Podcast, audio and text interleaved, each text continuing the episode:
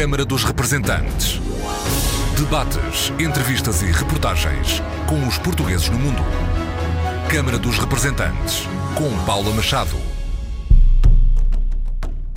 Olá, bem-vindos ao Câmara dos Representantes.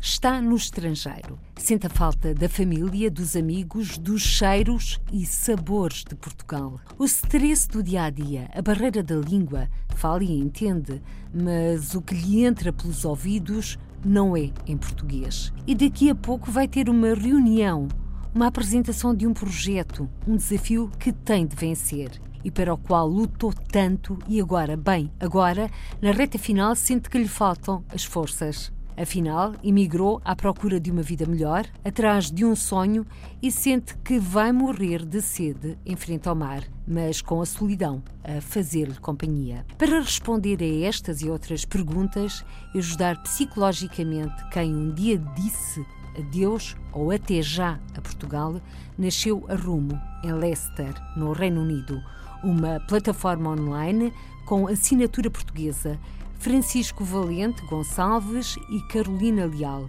ambos portuguesas. Ajudar a ultrapassar o sentimento de perda é a questão central, diz Catarina Bragança Nobre, psicoterapeuta na área do luto. Quando eu imigro, quando eu vou lá para fora, eu perco uma série de coisas e, portanto, há uma adaptação que eu tenho que fazer há um trabalho de luto que eu tenho de fazer a todas estas mudanças da minha vida. A Rumo nasceu em Leicester, uma plataforma sem fronteiras para os portugueses no mundo, sublinha Francisco Valente Gonçalves, que destaca alguns exemplos do trabalho já realizado de todas as partes do mundo e de todas as situações. Abrimos aqui outra, outra gaveta.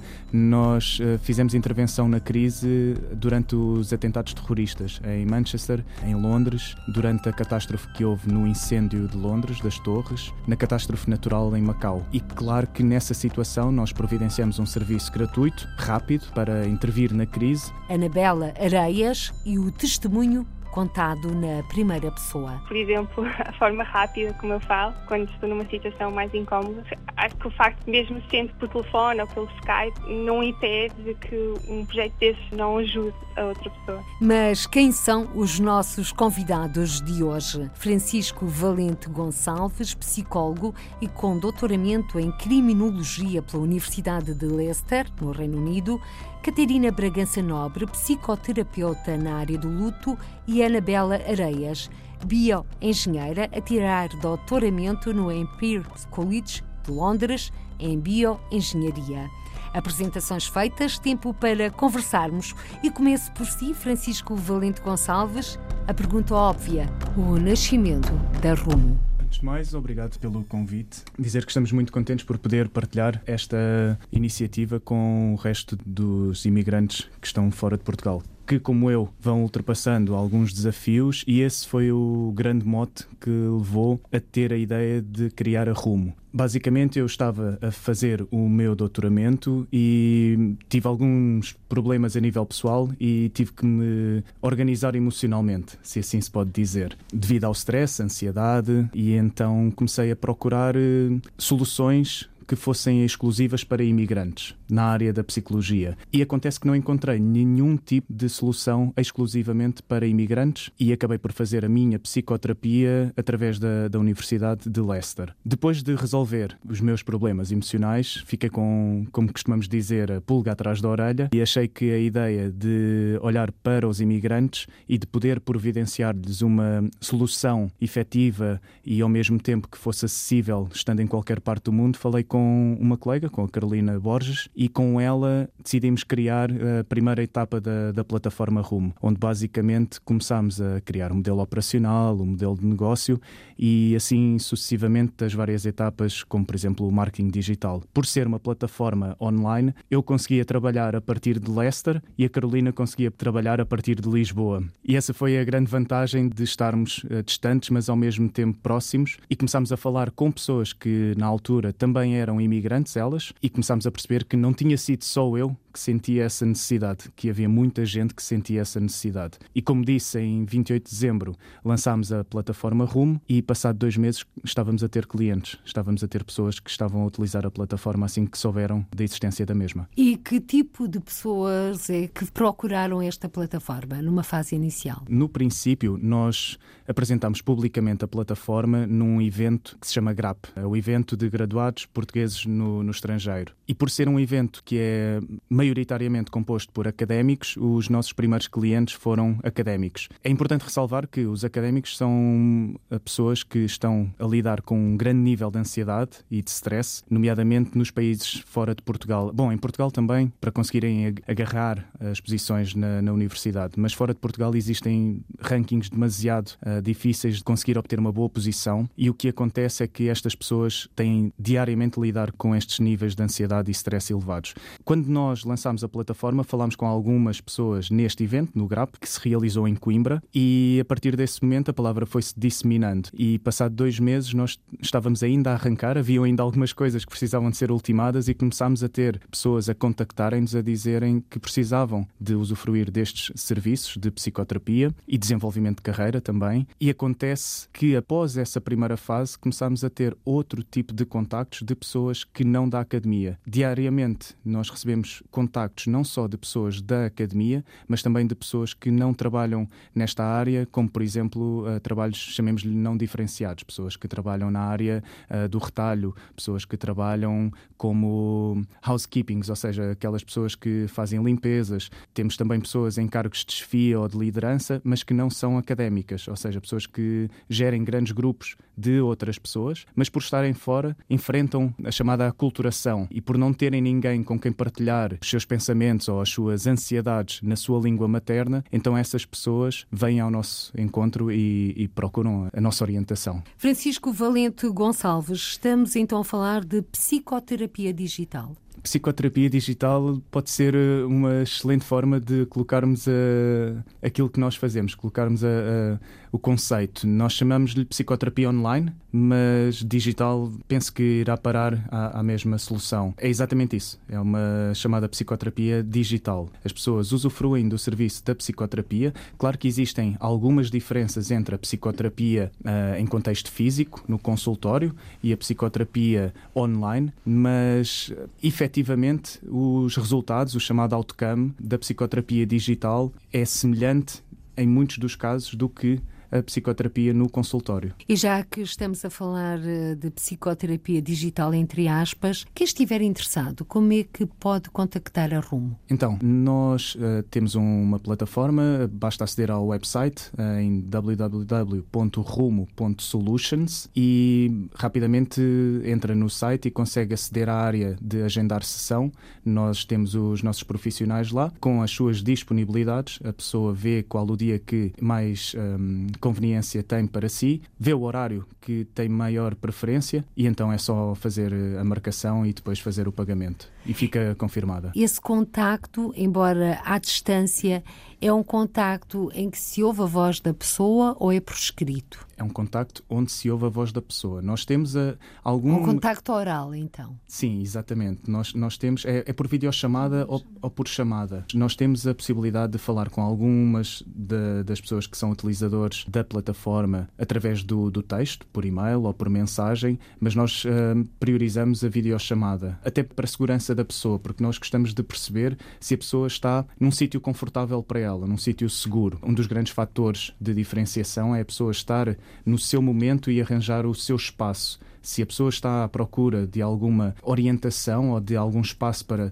debater ideias e para organizar emocionalmente alguma, alguma situação, ou até mesmo para pensar de que forma é que quer ver a sua carreira no futuro, a pessoa precisa de estar num sítio confortável. Claro que a pessoa sai do trabalho e tem uma ideia ou tem algum pensamento, pode enviar um e-mail e o psicólogo ou a psicóloga vai aceder a essa mensagem. Mas priorizamos, uh, em primeiro lugar, uh, a videochamada ou só a chamada. Até por causa da posição em que a pessoa se encontra, porque existem gestos que são indiciadores de outras problemáticas. Sim, sim, sem dúvida. Nós no consultório nós conseguimos ver a pessoa no todo. Em conversa com os meus colegas na plataforma Room, nós começámos a perceber que temos muito mais detalhe na cara da pessoa, na expressão facial da pessoa. E enquanto que num consultório nós, se calhar, estamos mais uh, a observar o todo, e o todo sendo o corpo, na videochamada nós conseguimos ter um detalhe na cara da pessoa, nos ombros da pessoa, que se calhar no consultório não, não teríamos tão rapidamente, porque só existe aquele bocado da pessoa. E quem sabe pode ser uma nova linha de investigação trabalhar isso. Catarina Bragança Nobre. Este facto que Francisco estava a referir é muito importante. De facto,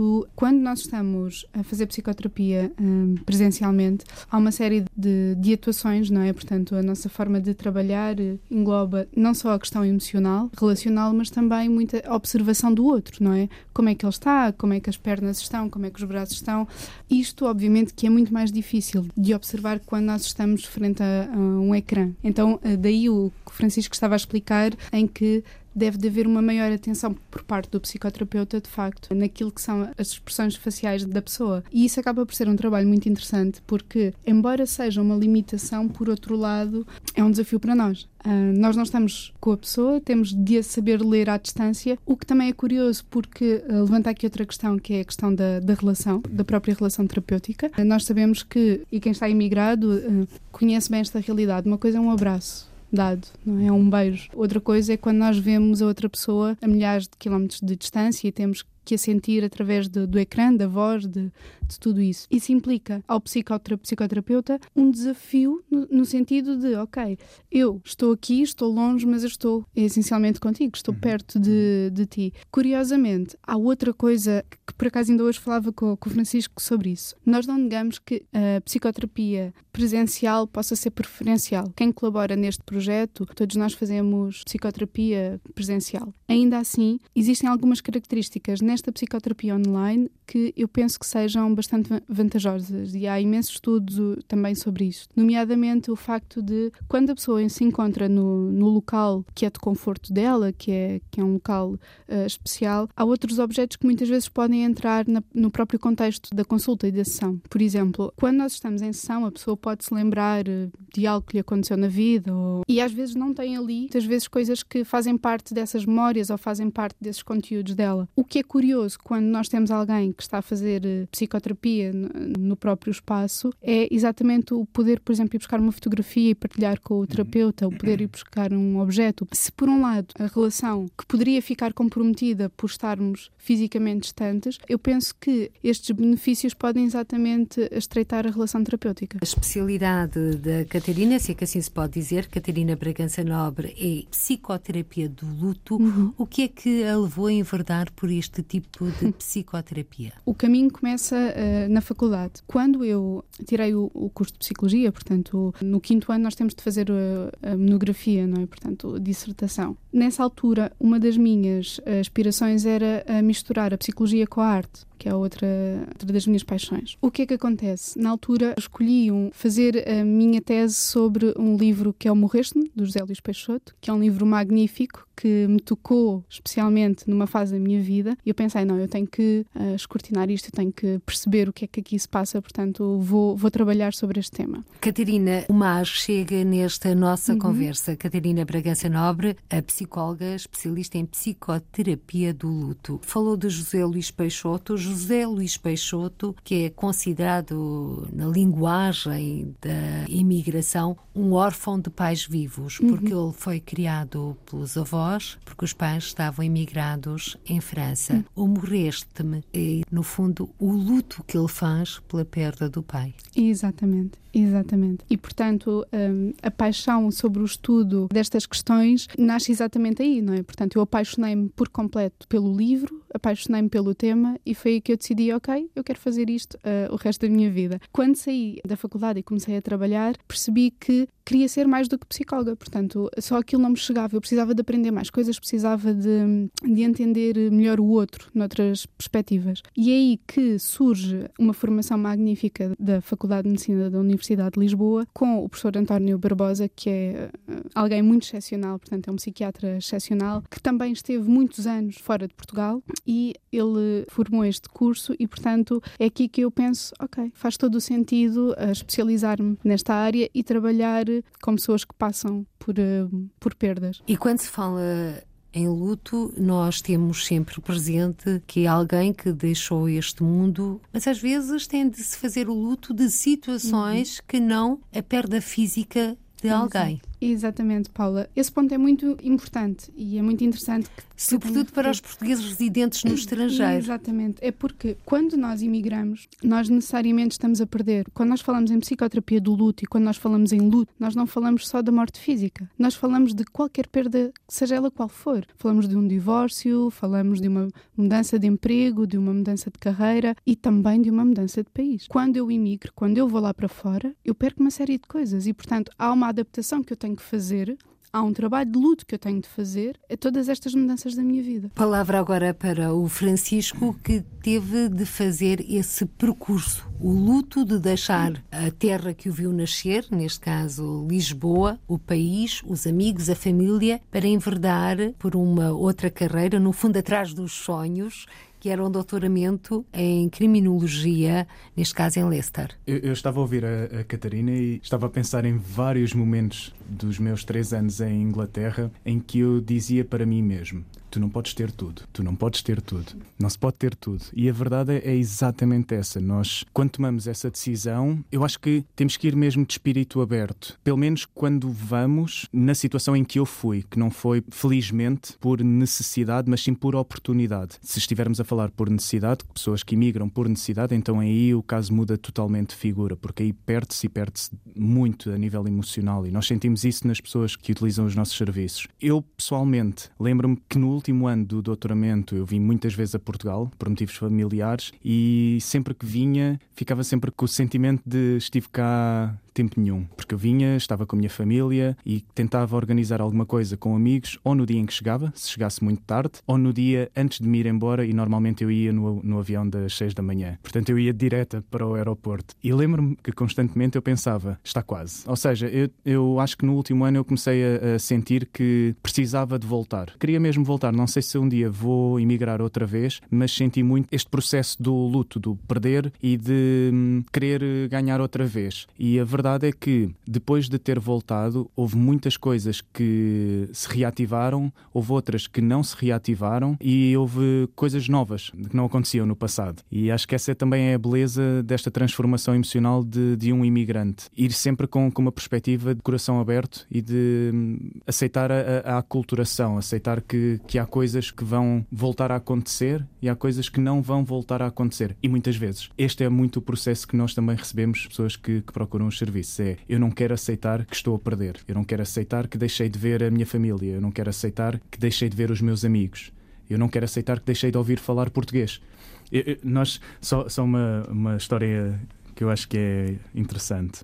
Uh, nós tivemos um, um cliente uh, que nos disse uma vez: mais do que uh, qualquer coisa que nos faça bem à nossa vida, e este cliente foi de desenvolvimento de carreira, não foi uma coisa de hum, psicoterapia clínica. Mais do que qualquer coisa que vocês possam dar para nós ficarmos melhor, vocês dão uma coisa que mais ninguém nos consegue vender, que é conforto cultural. E eu, eu brinquei com ele porque eu, acho, eu achei a expressão deliciosa. E depois lembrei-me, depois na conversa, e disse-lhe muito mais do que um pastel de nata. E ele brincou e disse: Bom, talvez um pastel de nata possa ser também um quentinho cultural. Mas, mas é, é, é um bocadinho isso, é as pessoas terem essa, essa vontade de aceitar trabalhar, uh, predisporem-se a trabalhar essa, essa aceitação. Mas a aceitação é um processo muito complexo, sendo que para aceitar, quem parte nunca aceita totalmente. Mas há uma coisa que marca sempre quem parte para outro país, que é o sonho do regresso. Está sempre presente, mesmo sabendo, muitas vezes, que nunca se vai concretizar. Sem Francisco. dúvida, sem dúvida. A Paula refere isso e lembra-me outra história.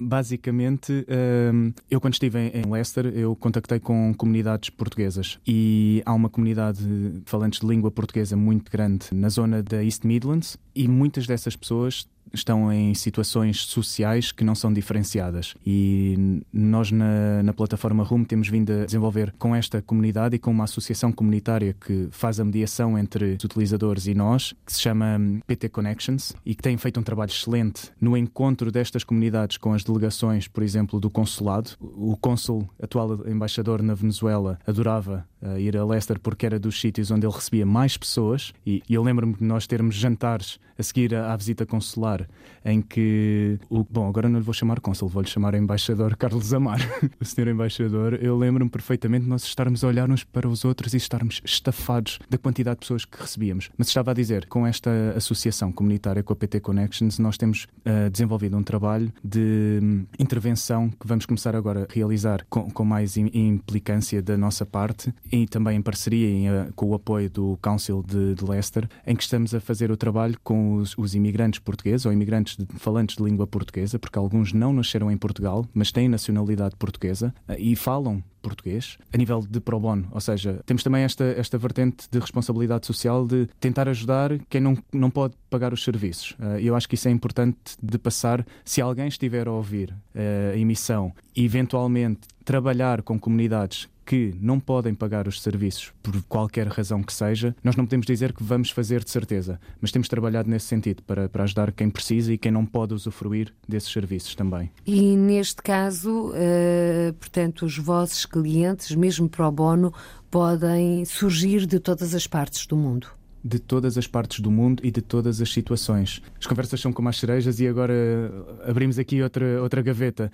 Nós uh, fizemos intervenção na crise durante os atentados terroristas em Manchester, uh, em Londres, durante a catástrofe que houve no incêndio de Londres, das Torres, na catástrofe natural em Macau. E claro que nessa situação nós providenciamos um serviço gratuito rápido uh, para intervir na crise. Claro que depois há clientes que querem continuar porque despoltaram algumas situações que precisam de ser trabalhadas com mais calma e, e ao longo do tempo mas e, te, e, temos estado em, em colaboração. O stress pós-traumático. É, exatamente. A Catarina é, é, especialista em intervenção no trauma. Sim, portanto, estas coisas do trabalhar o luto, não é? É extremamente complexo. Portanto, isto acarreta aqui a trabalhar também uma série de outras coisas. Nós nunca nos podemos esquecer que muitas destas perdas são traumáticas e daí a necessidade de trabalhar especificamente o trauma. O trauma é, hum, como o Francisco estava a dizer, algo também muito difícil quando nós estamos a falar falar de um serviço que é disponibilizado com algum distanciamento físico. Isto porquê? Porque para nós trabalharmos o trauma, que é algo tão delicado, que é algo tão difícil na vida daquela pessoa, nós precisamos de lhe dar conforto, precisamos de lhe dar segurança e de criar uh, um ambiente de confiança também. Eu diria que aí há um longo trabalho a fazer ainda, mesmo a nível, se calhar, mais de investigação e académico, no sentido de perceber como é que este serviço pode ser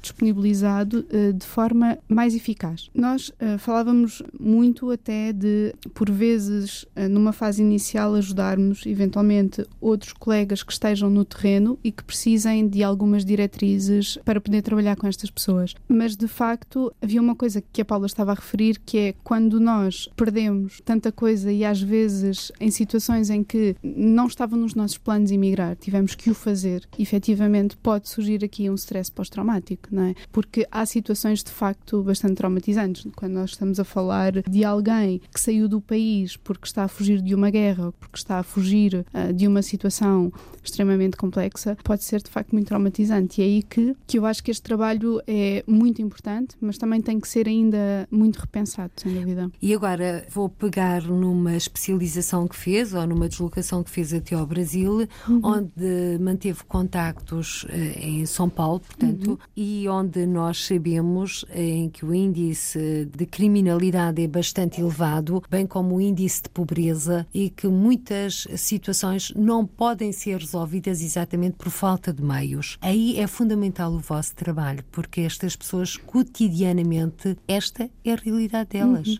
é o perder, não é? O perder, o perder tornou-se a rotina delas. E... Mas como é que se pode perder quando não se tem nada? Ou tem? Será que não se tem? É essa a pergunta que eu vos coloco. Eu penso que se tem não é? Talvez. Não tinham a consciência que têm. Exatamente. Ou seja, quando nós estamos a trabalhar uh, em alguém em luto, também é muito importante que a própria pessoa se vá percebendo até de alguns recursos que tinha, de muitas coisas que ela não tinha consciência de que faziam parte da vida dela. Ou seja, as pessoas não se conhecem. Eu estou Exatamente. a recordar-me de um post do Facebook do Francisco que uma das frases é esta: Conhece as tuas forças e usas. Apelar a que as pessoas se encontrem elas próprias, mas às vezes é muito difícil. Claro que é. Por isso é que o trabalho psicoterapêutico é tão difícil e muitas vezes cria tanta resistência em quem se predispõe a fazê-lo. Ainda assim, é um trabalho, Paula, lindíssimo. Por causa de ser difícil e, e- e da falta de predisposição de muitas pessoas fazerem psicoterapia. Sentem, e a pergunta é para ambos, que ainda existe o estigma de quem faz psicoterapia ou de quem vai ao psicólogo ou de quem vai ao psiquiatra não tem as faculdades mentais todas. Por completo. Todos os dias eu assisto a isso no meu consultório. Todos os dias. Eu atendo pessoas que me pedem para serem atendidas às X horas para que ninguém as veja entrar no consultório. Eu atendo pessoas que pedem para que não seja comentado em sítio algum. E ah, é curioso que quando eu partilho com alguns deles que eu faço psicoterapia há sete anos, eles ficam a olhar para mim. ah, E faz psicoterapia de grupo, faço. Fiz psicoterapia de grupo. Atualmente não faço, mas fiz psicoterapia de grupo, sim. que aí há uma exposição e ainda é mais confrangedor para quem se expõe.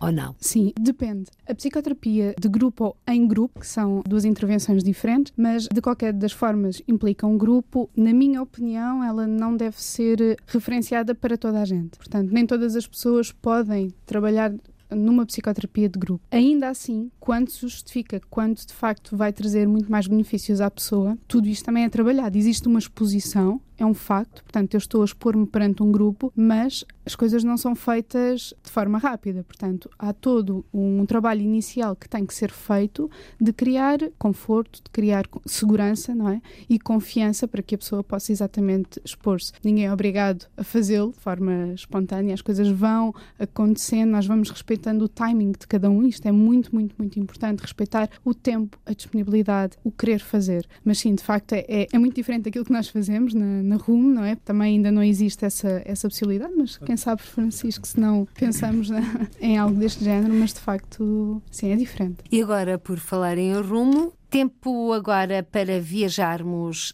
até Londres ao encontro de Anabela Areias, bioengenheira, que está a tirar um doutoramento no Empire College, em Londres, sobre bioengenharia. Olá, bem-vinda, Anabela Areias, ao Câmara dos Representantes. Anabela Areias, que também foi utente e cliente da RUM. Era, utilizei a RUM mais ou menos há dois meses atrás, num processo de me preparar para uma entrevista profissional e então contactei o Francisco para me ajudar nesse, nesse processo. E como é que foi essa experiência de fazer psicoterapia online e essa ajuda à distância sem conhecer fisicamente o Francisco? Basicamente, eu, eu tenho, tenho estado no meio académico durante este tempo todo, portanto não, não tive qualquer experiência profissional. Senti que realmente necessitava de alguém que me orientasse dessa forma, que tentasse ver a minha personalidade e tentasse, de certa forma, moldar o meu discurso para ser bem vista num- género, deste, num género de experiência, como foi uma, uma, uma entrevista desta importância. Quando se sentou frente ao seu entrevistador,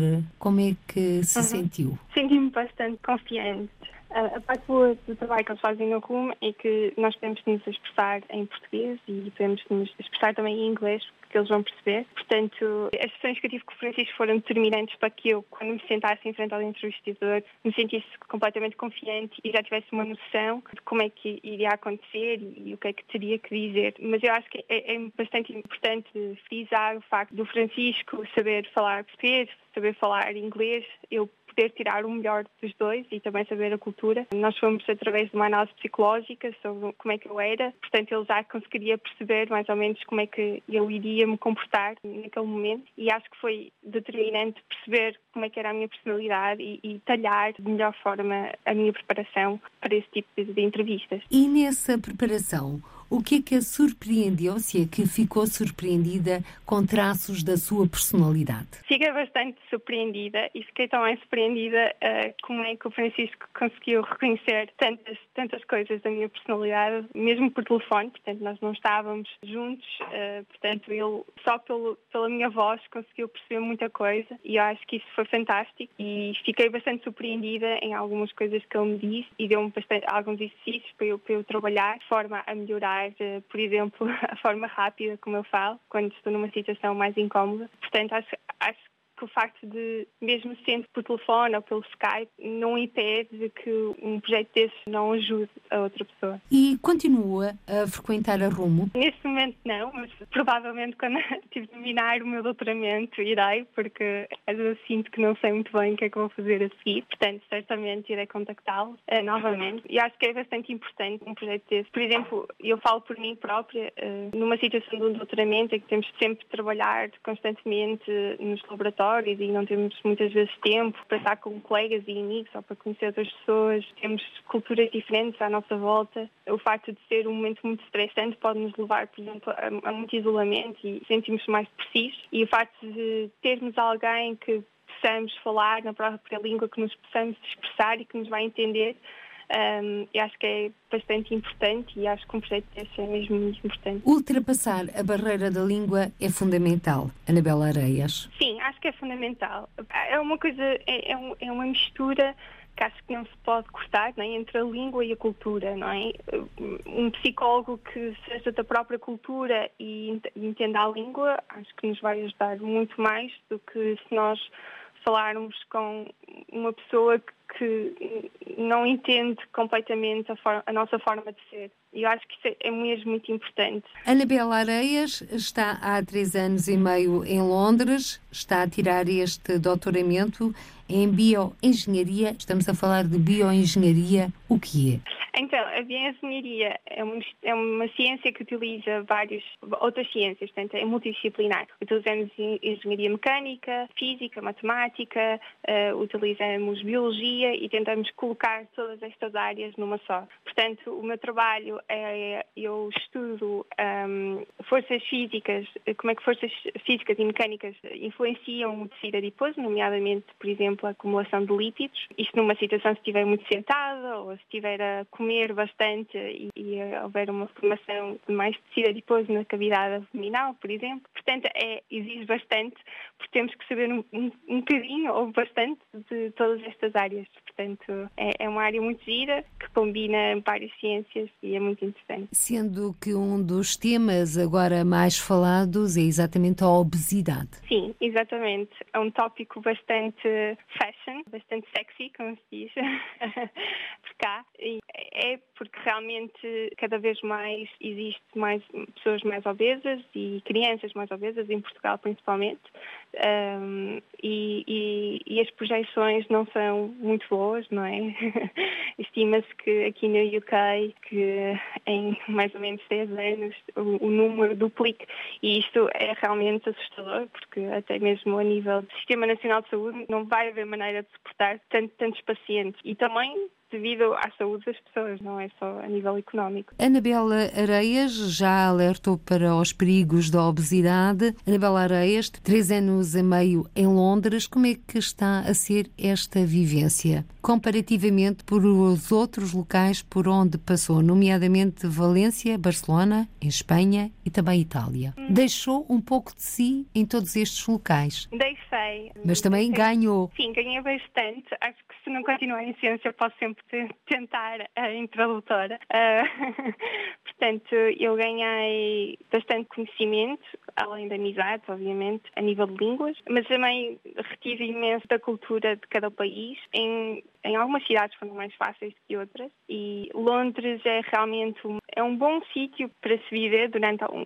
um, par de anos. Acho que durante muitos anos torna-se muito cansativo porque é um, uma das cidades que demora mais tempo de transporte para o trabalho. É uma cidade bastante grande, portanto, se não tiver nenhum amigo ou se não tiver nenhum grupo de amigos, pode tornar também bastante sozinha. Mas, à parte disso, é uma cidade que dá tudo, não é? Temos música, temos teatro, temos bailados, óperas, temos comida todo mundo, portanto é uma experiência bastante interessante. Mas também tem o céu cinzento em contraste com o céu azul desposente onde nasceu? Tem, tem, sim senhora. Eu, eu, eu fazia bodyboard, é uma das minhas paixões, portanto sempre estive muito conectada ao mar, aliás vivi sempre perto do mar e estando cá com um céu cinzento afeta bastante o espírito e, e, realmente mexe muito com o nosso estado de espírito.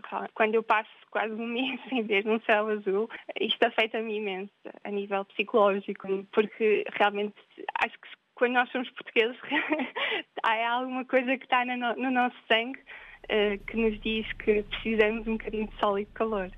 A alma portuguesa bem aquecida. Agora vou Exatamente. dar aqui a palavra à Catarina Bragança Nobre, ela é psicóloga. Há pouco falamos de perdas. A Anabela Areias perdeu algumas coisas pelo caminho, ganhou outras. A vida é feita de mudanças, mas também é feita de paixões. O regresso está presente no seu dia a dia, o regresso a Portugal. Sim, está sim, senhora. É, é um dos meus objetivos, é, é, voltar para Portugal. Uma das coisas que mais me custa uh, ao fa de facto estar fora é estar longe da minha família, ver as pessoas envelhecerem e não, não, não ver outras a crescer. E, e isso custa bastante. E, e, e, uma, das, uma das razões pela qual eu gostava de voltar é, é mesmo por isso. É, é, tentar voltar a ganhar os anos que eu perdi por não estar lá. Catarina Bragança Nobre, é a tal perda que há pouco falávamos. É a tal perda. No caso da Anabela Areia, para além das saudades e daquilo que referiu ao bodyboard que deixou Sim. de praticar. Isto porque a Catarina Bragança Nobre também vê a psicologia de mãos dadas com a arte. Sim, sem dúvida. A arte é uma excelente forma de expressão, de catarse, onde nós podemos muitas vezes conseguir entender-nos a nós próprios e, e aos outros. Aliás, uma das formas que eu tenho de trabalhar é exatamente privilegiar as expressões artísticas que as pessoas possam ter o cantar, o escrever, muitas vezes presente, o pintar, o dançar, o fazer teatro. Aliás, existe exatamente uma técnica que é uh, o psicodrama, que é uma técnica psicoterapêutica que utiliza uh, o teatro. Portanto, todas estas técnicas são extremamente importantes na expressão, não é? E por falar em técnicas, lembrei-me de uma outra que pode também ser recomendada, já que dizem que alivia o stress e ajuda à descontração, o fazer tricô.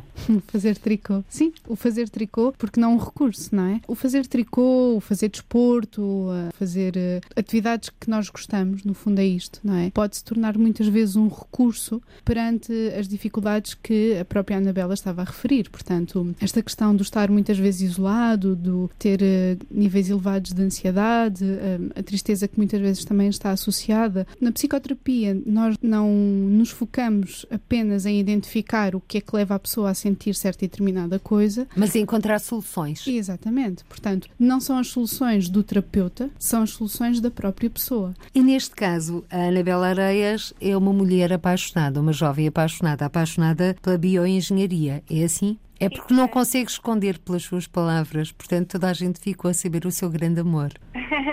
Sim, senhora. Tenho outros amores também, também faço dança cá. Fazia parte também de um grupo de natação sincronizada. Uh, foi a maneira que eu encontrei para tentar substituir o bodyboard. Mas concordo perfeitamente. Uh, a arte ajuda completamente a esquecer-nos de muitos problemas. Temos tão focar, uh, mesmo no tricô, não é? Estamos tão focados a fazer aquilo que nos esquecemos e acaba por, por nos relaxar bastante e nos levar além dos problemas. Estamos a caminhar a passos largos para o final deste Câmara dos Representantes e a Catarina Bragança Nobre falou de arte. Qual é a sua vocação artística, Catarina? A minha vocação artística. Bom, uma paixão que eu tenho desde sempre é o escrever. Eu escrevo, adoro escrever, portanto, sou uma apaixonada por literatura e gosto mesmo muito, muito de escrever. Curiosamente, quase de uma forma artística, porque para mim, aquilo que eu faço no meu dia a dia enquanto, enquanto psicóloga, eu quase que encaixaria isso num tipo de arte. Isto de estar com o outro, de ouvir o outro, de compreender e entendê-lo, para mim é uma forma de arte sinceramente. A psicoterapia, para mim, é uma forma de arte. Francisco Valente Gonçalves. A minha forma de arte. Eu gosto muito de escrever também. Eh, eu lembro-me que comecei a escrever poesia com 8 anos e desde então é uma forma também de catarse. Já fiz teatro, se é que se pode considerar como expressão artística. Para mim foi muito e fiz durante muito tempo e tenho saudades de, de voltar a fazer, mas acho que acima é o sentir eh, que me conheço todos os dias um bocadinho melhor. Eu estava a ouvir a Anabela e estava a pensar na, naquilo que fomos falando no princípio do, do programa e eu estive muito tempo sozinho durante o meu doutoramento, porque andei a viajar por muitos países e acho que em todos os sítios me consegui sentir um bocadinho melhor. E isso foi transformado através de, de pequenas coisas, como o escrever, uh, como o pintar, e eu não tenho jeito nenhum, atenção, eu não tenho jeito nenhum para, para desenho, mas isso foi uma ferramenta que eu utilizei para me conhecer cada vez melhor. O Francisco Valente Gonçalves é extremamente jovem, mas já passou por vários locais. Qual foi desses locais que sentiu que existiu o maior crescimento pessoal? Foram dois. O primeiro foi na Suíça, porque eu estava a frequentar uma escola de verão da Universidade de Lausanne e nesse momento, ou nessa altura, eu, eu tive um ataque de ansiedade. Para quem possa estar a ouvir o programa e acho que os psicólogos e as psicólogas não sofrem também ataques de ansiedade, nós também sofremos, somos humanos como qualquer pessoa e claro que também uh, fazemos psicoterapia. E eu acho que nesse momento foi onde eu cresci muito a nível emocional, depois, claro, de, de perceber o que é que estava a acontecer. E esse foi um pequeno, grande, na verdade, trigger para construir a Rumo. O segundo foi em Pequim, na China, porque a cultura é completamente diferente. Foi, foi uma, uma mudança de dia para a noite, não só em termos de fuso horário, mas também em termos de adaptação cultural. Foi, foi bastante difícil e foi um país, perdoem-me quem, quem gosta da China, uh, eu quero muito voltar para reconhecer uh, coisas novas, mas é de todos os países que eu visitei, foram muitos, eu, eu não voltaria ou não fiquei com saudades de voltar à China. A mesma pergunta para a Catarina Bragança Nobre. Qual foi o momento em que sentiu que existiu maior crescimento pessoal? Foi no Brasil? Também, mas não só. A nível pessoal, a partir do momento em que eu comecei a trabalhar, sinceramente, a partir do momento em que eu comecei a ter que lidar com o outro, a acolher as histórias do, dos outros e a dar-lhes colo. A partir daí, quando nós saímos da faculdade, nós somos muito pequeninos, na verdade, não é? E ter que ouvir, ter que compreender e ter que dar suporte a pessoas que muitas vezes trazem experiências com uh, longos anos de vida, não é? Um, é algo que eu acho que uh, nós não estamos preparados, sinceramente. E agora, também para si, Anabela Areias, qual foi o momento ou o local da sua vida onde sentiu este maior crescimento pessoal? Eu acho que foi em Itália, porque eu tive uma situação um pouco complicada e, e acho que houve imensas barreiras que eu, que eu tive que ultrapassar e, e senti-me senti que foi o maior desafio da minha vida. Não procurou consolo numa pizza? Procurei bastante. Não, é porque, no geral, a alimentação, os doces, as pizzas, muitas vezes são caminhos que as pessoas procuram como sendo os que estão mais à mão para se confortarem, se é que assim se pode dizer. Sim, nessa altura uh, o meu escape foi, uh, para me confortar, foi a dança. Eu fazia parte de um grupo de dança lá e foi a dança, sem dúvida. Bom, Anabela Areias é uma artista portuguesa, bioengenheira em terras londrinas. Muito obrigada pela sua participação nesta edição Obrigada. do Câmara dos Representantes, em que também foram nossos convidados Catarina Bragança Nobre, psicóloga, especialista em psicoterapia do luto, e Francisco Valente Gonçalves, psicólogo e criminologista, um doutoramento tirado em Leicester, no Reino Unido. Desta vez não falamos de ciências forenses. Um dia destes, Francisco fica ao convite para vir até cá para nos trazer mais pormenores. Muito obrigada aos três por terem participado nesta edição do Câmara dos Representantes.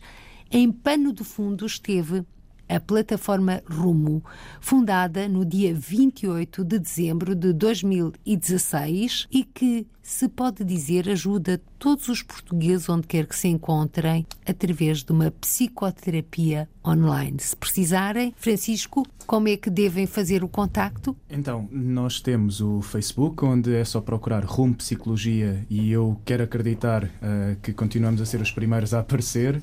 Um, no motor de busca da Google, basta colocar Psicologia Imigrantes e Rumo e também encontrarão o nosso website, ou mais rapidamente, se forem ao website em www.rumo.solutions, vão encontrar a nossa plataforma e facilmente conseguem fazer o agendamento das sessões. Posso só dar uma pequena nota porque eu acho que é bastante importante dizer uma coisa, que é independentemente de chegarem até nós ou não, ou de procurarem outras soluções, quer seja com pessoas que também falem português e que partilhem uh, da, da cultura porque esse é o grande fator diferenciador que a plataforma Rumo oferece. É o profissional partilha da mesma língua e cultura de que a pessoa que a procura. Um, e de nós estarmos a trabalhar com pessoas de outras nacionalidades para, para outras pessoas que também estão imigradas, uh, acima de tudo, que, não, que as pessoas que nos ouvem e que possam estar numa situação de um, sentirem que a psicoterapia ou desenvolvimento de carreira ou coaching uh, poderia ser uma solução, que não achem que isso é um, uma limitação delas, que vejam uh, a procura delas como algo de força, porque procurar este tipo de solução não é atirar a, o chamado atirar a toalha ao chão e dizer eu preciso de ajuda, não é olhar para a frente e dizer eu quero continuar o caminho. E então eu vou ser forte em vez de ser como costuma acontecer com esta estigmatização da saúde mental, que é eu sou fraco ou eu sou fraca e preciso de ajuda. Acho que já chega de, de termos tanto estigma associado à saúde mental e acho que cada vez mais existe no nosso mundo uh, a necessidade de nós, enquanto profissionais da psicologia, passarmos esta mensagem de que não há mal de dizer eu vou ao psicólogo, eu vou à psicóloga e também da sociedade em geral, não há mal de, de procurarem este tipo de solução que é tão simples como ir ao dentista. Se eu não for ao dentista, eu vou ficar com cáries. E se eu ficar com muitas cáries, eu vou perder os meus dentes e vou precisar de uma dentadura. Se eu não for ao psicólogo, eu vou ficar com uma saúde mental denegrida. E se eu, não, se eu tiver uma saúde mental denegrida, eu não vou estar organizado emocionalmente, eu não vou estar bem para fazer bem às pessoas que estão à minha volta. Portanto, acho que já chega também de de termos tanto estigma em cima e mais vale olharmos para a frente. O estigma da saúde mental e o estigma de ser imigrante. Francisco Valente Gonçalves, Catarina Bragança Nobre e Anabela Areias, os convidados desta edição do Câmara dos Representantes. Por hoje ficamos por aqui. Até ao próximo encontro. Seja feliz. Câmara dos Representantes. Debates, entrevistas e reportagens com os portugueses no mundo. Câmara dos Representantes, com Paula Machado.